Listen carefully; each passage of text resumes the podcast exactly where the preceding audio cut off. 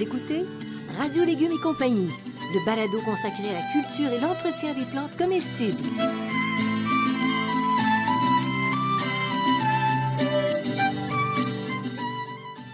Laitue, Basilic, plantation, poivron, bleuets, pollinisation, haricots, arrosage, fraises, insectes ravageurs et maladies, concombres, fertilisation.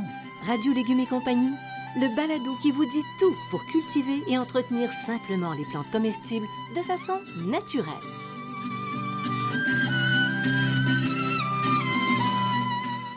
Cette émission vous est offerte par Garant, une entreprise québécoise qui depuis plus de 120 ans conçoit des outils pour le plus grand bonheur des jardiniers. Fabricant d'outils non motorisés et d'accessoires pour le jardinage, la qualité des produits Garant est une référence aussi bien pour les particuliers que pour les professionnels. Chez Garant, la devise est innovation et robustesse. Résultat, Garant vous propose des outils pratiques à haute performance qui rendront votre jardinage plus facile et encore plus agréable.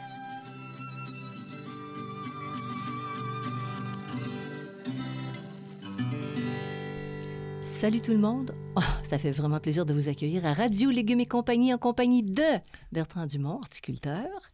Bonjour Jeanne Ross, animatrice. Coucou cher, ça va bien? Ça va bien. Oui, aujourd'hui, on mange avec les yeux, on dit, hein? On prépare Oui. une assiette avec Oui. des couleurs parce que ça, ça attise l'appétit.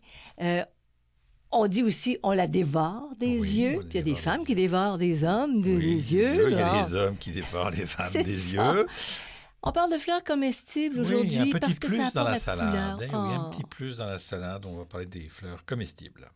Alors, depuis com- combien de temps tu penses on cultive pour manger les fleurs? Ben, Est-ce on- qu'on cultive pour manger des fleurs Non, ben oui, on cultive, mais ça c'est récent. La culture Ouais, c'est hein? récente, mais on pense que d'abord on ignore totalement quand est-ce qu'on a comm- commencé à manger les fleurs, mais on peut quand même avoir émettre l'hypothèse que dans la préhistoire, vu qu'ils essayaient à peu près tout ce qu'ils trouvaient, et leur tombait sous la main, ils ont mangé des, des- des fleurs comestibles. Il faut savoir qu'on mange des fleurs comestibles assez souvent quand on mange des graines, hein, parce que finalement la graine c'est une fleur.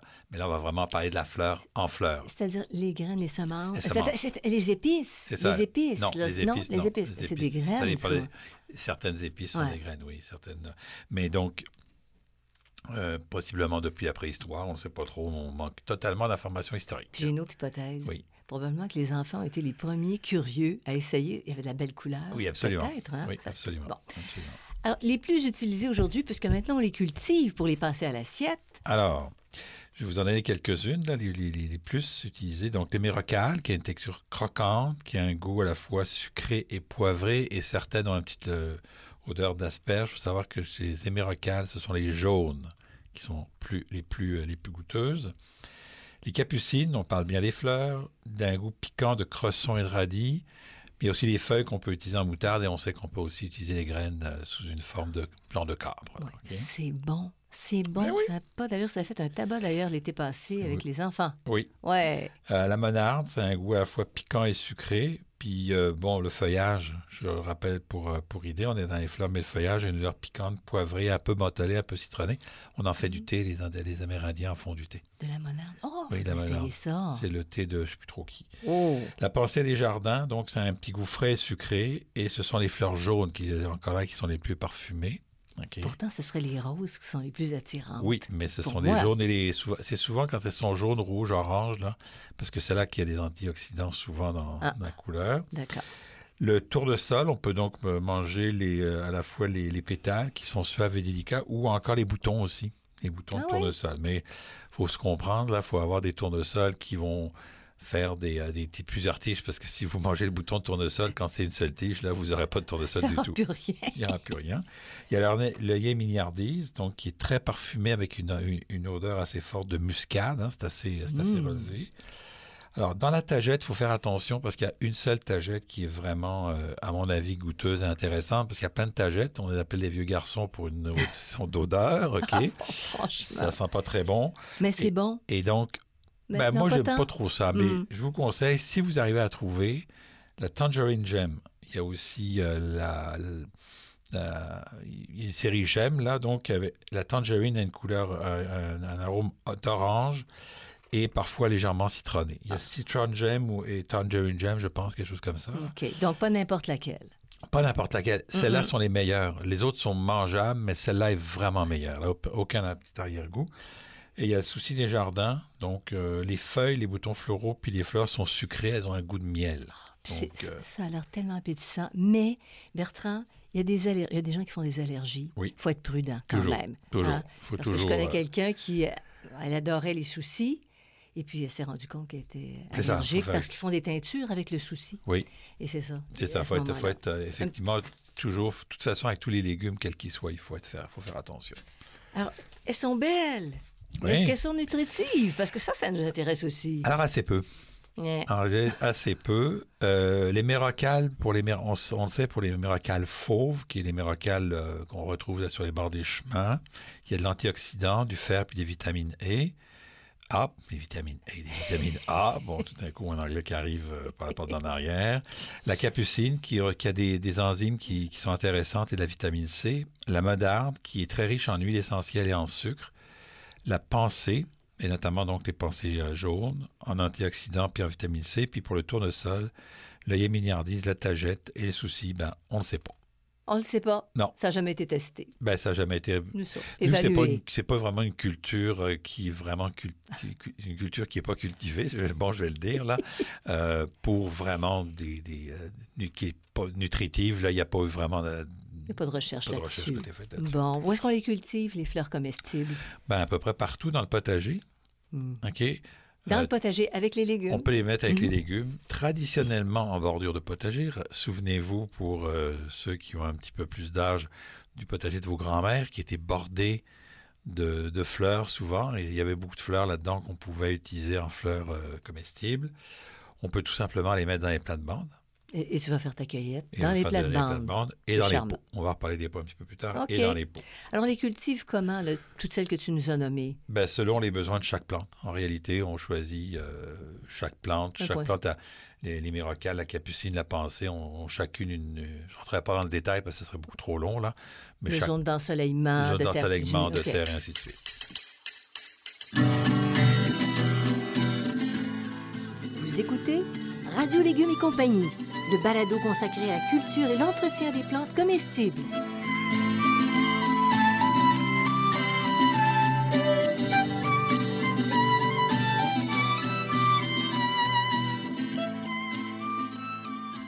Récoltez le maximum de votre espace. C'est ce que vous propose le tout nouveau jardin modulaire de Garant. Composé de plusieurs bacs modulaires au design moderne, le jardin modulaire est idéal pour la culture sur balcon. Développé par Garant, d'un assemblage facile et sans outils requis, il permet de créer un jardin spécifiquement adapté à votre espace. Plantez-y des légumes et des fleurs et profitez de la belle saison. À l'automne, vous pouvez tout simplement replier le jardin modulaire et le ranger facilement. En vente dans tous les bons centres jardins.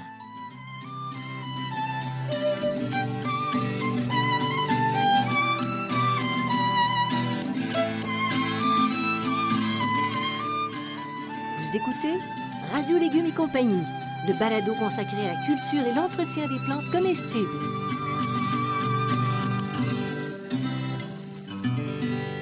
On les sème ou on les met en terre? Qu'est-ce qui est le mieux? Alors, quand c'est des annuels, on peut les semer. Notamment la capucine, ça sème assez facilement. Euh, il y en a qui se sèment un peu plus difficilement. Là, je pense par exemple à la pensée, c'est un peu plus compliqué. Là. Le tournesol, c'est très facile à semer soi-même. Euh, on peut aussi acheter des plants. L'avantage qu'on a quand on achète des plants, c'est qu'il y a déjà des fleurs dedans souvent. Est-ce que tu sais que c'est bio? Ah, parce que des fleurs. En général, oui. Oui, en général, oui. en général, c'est assez, dans, les, dans les serres, c'est assez rare. Ils traitent le moins possible. C'est assez rare qu'ils traitent à moins d'avoir vraiment des problèmes. Mais on peut, euh, à ce moment-là, on peut laisser passer la première floraison. Là. Euh, et pour les plantes vivaces, ben, on, peut les semer, mais c'est un peu plus compliqué, là, mais on, peut aussi acheter les plants, tout simplement. Bon, alors voilà, c'est un peu comme les légumes. C'est ça. OK, parfait. Est-ce qu'il y a des précautions particulières à prendre pour la culture des fleurs comestibles? Eh bien oui, ben là, on arrive vraiment à ne jamais utiliser de produits pesticides, même bio. Même, même bio, tu même dirais? bio. OK. Pour une simple raison, c'est que n'essayez pas de rincer des fleurs. C'est très difficile. Des pétales de fleurs, là, c'est quasiment pas rien, ça. Elles perdent leur allure, ça s'imbibe. Ça m'imbibe, ça ne sera pas bon, ça va, être, ça un drôle de goût. Donc, Vraiment, on n'utilise pas de produits pesticides, même bio, sur les plantes, les, fleurs comestibles. Là. Bon, on utilise le moins possible pour les légumes, mais pour les fleurs comestibles, les légumes, on peut toujours les rincer, donc ça va. Mais les fleurs comestibles, c'est inrinçable. Donc, euh, donc rien dessus. disons que c'est c'est rinçable, mais c'est compliqué. Donc, oubliez ça. Oui, bon. Maintenant, les plantes, les plantes comestibles, les fleurs comestibles, on peut les mettre en association avec des légumes. Oui. Puis est-ce qu'elles rendent des services aux légumes? Comme nous, comme nous, elle nous fait plaisir à la vue. On peut euh, les mettre en association à peu près tous les légumes. Il n'y a pas vraiment de contre-indication. Là, c'est plus pour l'esthétique qu'on peut le faire. Euh, donc, pour les raisons esthétiques, mais aussi pratiques. Il y a certaines plantes qui sont répulsives. Par exemple, je vais vous donner un exemple, le souci, hein, qui, est un, qui, est une plante. Il y a aussi les plantes pièges ou les plantes sacrifices, la capucine. Alors là, j'entends, oui, mais j'en dis, ouais, mais si je mets de la capucine, ils attirent tous les pucerons, j'ai plus de capucine. C'est l'idée. Hmm. Donc, ce qu'on fait, c'est qu'on met une capucine, on va attendre qu'elle se remplisse de pucerons, puis quand elle va être remplie de pucerons, on l'arrache et on la détruit. Donc, on ne s'attend pas, on récolte quelques fleurs, là, mais ça, c'est n'est pas vraiment pour une culture en, des, fleurs, c'est vraiment une plante piège. Et puis, on a les plantes qui attirent les insectes euh, utiles notamment la monarde qui attire beaucoup les abeilles. Donc, il y a les plantes qui vont aussi attirer les euh, tournesols, le fond, donc euh, les insectes utiles à ce moment-là. Donc, ça travaille fort, ces petites fleurs-là. C'est ça, les, fleurs, les, fleurs. Et c'était un peu l'idée de, de, de, nos grands-mères, nos grands-mères qui mettaient des fleurs à la fois pour faire des bouquets dans la maison et à la fois pour attirer les insectes utiles.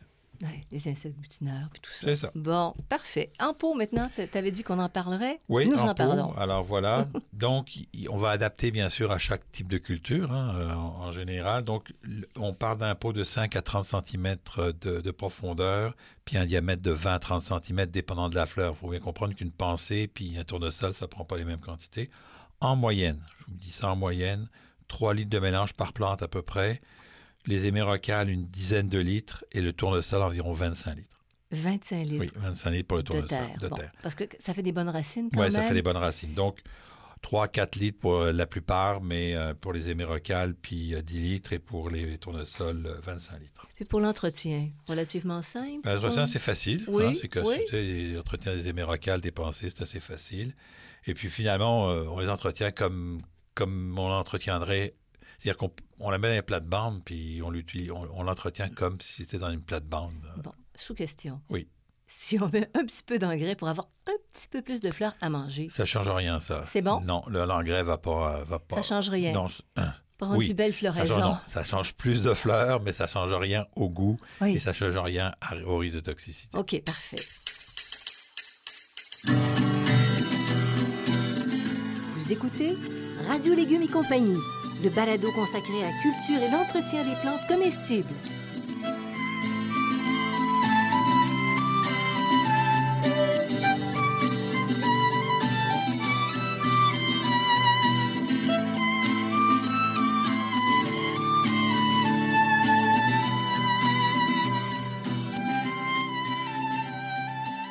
Découvrez le dernier livre de Bertrand Dumont, Étonnante histoire de légumes et de fines herbes qui vous plonge au cœur de la formidable épopée de l'évolution des plantes comestibles. Ce livre tout à fait original est vendu en format papier en librairie ou sous forme numérique sur le web.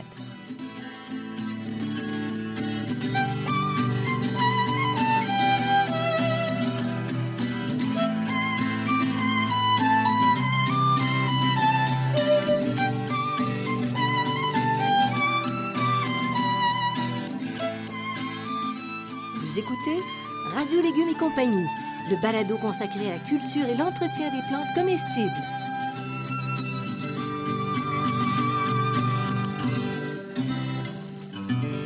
C'est quoi le meilleur moment pour récolter les fleurs comestibles? Alors, le meilleur moment, c'est en fin de matinée après la rosée. Ça, c'est vraiment le moment idéal. Mais, mais, je vous conseille vraiment de les cueillir juste avant de les consommer. Ça ne se conserve que très, très ça se conserve rarement longtemps. D'ailleurs, quand ils vendent dans le commerce, là, ils, vendent ça, puis au bout de deux, trois jours, on les met au frigidaire, là, réfrigérateur. Mais donc, il faut vraiment euh, euh, le cueillir le plus près possible. C'est-à-dire que le matin, ils vont avoir un petit peu plus de goût. Mais euh, si, on, les fait, mettons, le, soir, à, l'heure du souper, là, si on mange vers 5-6 heures, là, si on les coupe vers 6 heures, déjà, la température va avoir descendu. C'est-à-dire que plus la température est chaude, moins les, arômes vont se développer. Donc c'est pour ça qu'on l'idéal c'est bien sûr en fin de matinée après la rosée, mais c'est encore mieux d'attendre, de, préparer la salade, de redescendre au jardin avec son petit ciseau, de couper, euh, de couper les fleurs et de les manger. Oui, puis si jamais il y a une grosse production, euh, un sac de plastique fin, fin, fin, léger, léger, Là, à légumes. Comme légumes, mais pas plus de deux jours, là, pas plus de deux, trois jours dans le frigidaire. Mais en le refermant juste un petit peu pour garder l'humidité. C'est ça, mais vraiment, mm. si vous n'avez pas le choix, parce que, mais sans ça, un petit ciseau, et puis c'est la bonne solution. On les mange, euh, ben, comment on les prépare en fait? Parce que les gens vont dire qu'il y a toutes sortes de parties dans la fleur. Oui. Bon. En général, ce qu'on mange, c'est les, les pétales.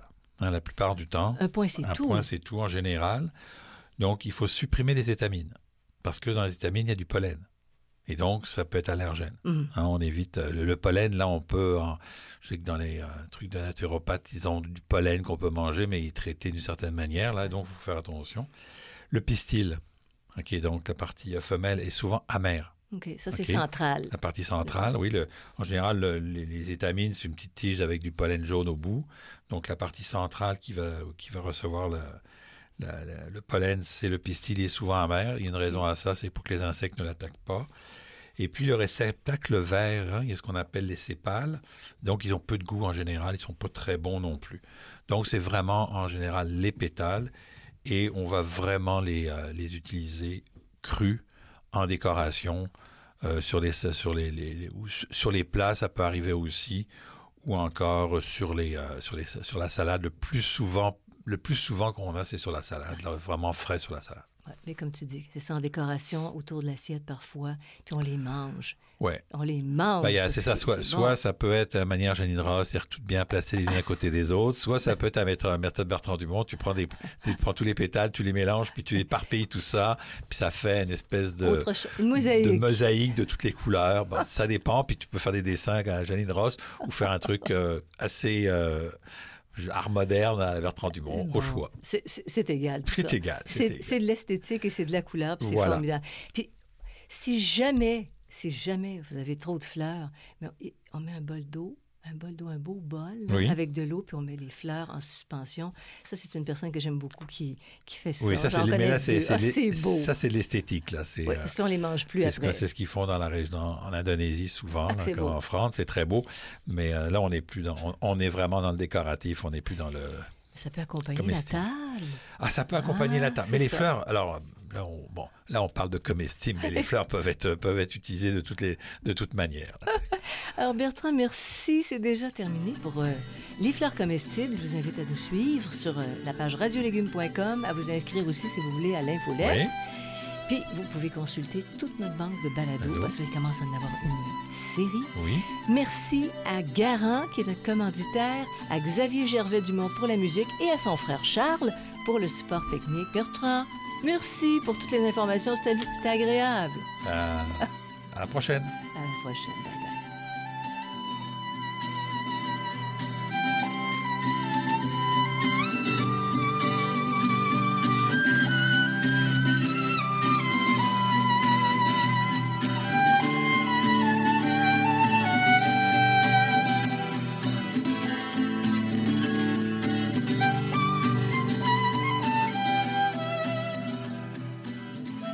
Radio Légumes et compagnie, le balado consacré à la culture et l'entretien des plantes comestibles.